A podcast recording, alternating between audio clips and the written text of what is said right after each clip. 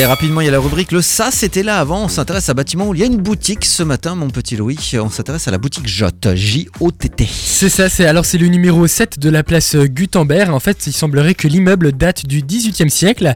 Il est déjà représenté sur euh, une sculpture, en fait, euh, un édito qui date de 1744. D'accord. En 1881 se trouvait à cette adresse le magasin Eugène Robert et Fils. À votre avis, qu'est-ce que vendait cette boutique Eugène Ro- simplement Robert et fils. Eugène Robert et Fils. Alors, il n'y a aucun indice dans le nom, c'est vraiment là C'est pour du faire des textile, propales. c'est des fringues.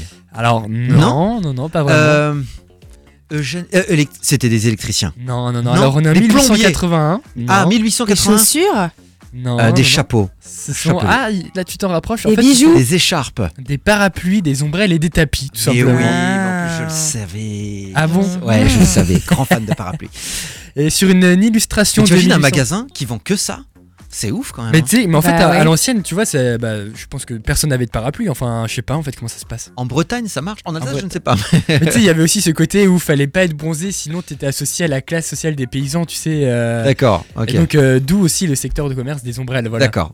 Et sur une illustration de 1897 environ, eh bien, on voit que l'immeuble possède une toiture comprenant trois rangées de lucarnes. Alors des lucarnes, ce sont en fait des fenêtres, tu sais, qui sortent en relief, un peu comme des Velux, avec des, des mini balcons en fait, tu vois.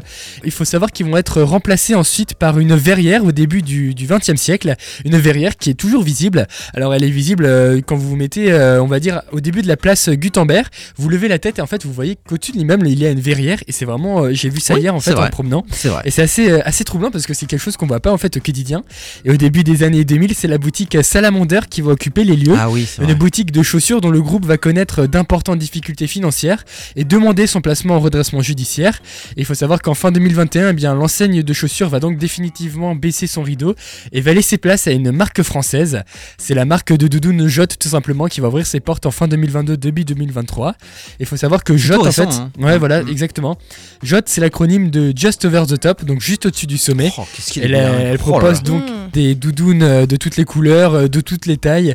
Il faut savoir que c'est une marque qui a été créée donc à Marseille en 2010 par deux cousins C'est et qui a été Marseillais, rachetée euh. en 2020. Ouais. Ah d'accord. Ok. Voilà, qui a prospéré ensuite euh, pour un, un Mais succès donc- qu'on connaît aujourd'hui. Au dé- au- bon, le, bat- le bâtiment reste magnifique. hein. Euh, Ouais, le bâtiment est vraiment super Le beau, monument ouais. est magnifique. Donc tout au début, c'était un magasin qui vendait des parapluies. Quoi. Et des ombrelles et, Et des, des tapis. ombrelles. ouais. C'est ouf. C'est assez ouf. Voilà, merci mon petit Louis.